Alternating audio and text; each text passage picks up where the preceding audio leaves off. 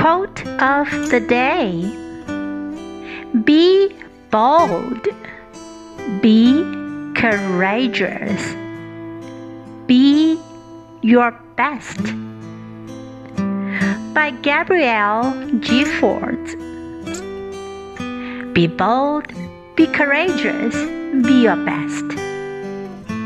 Word of the day courageous, courageous.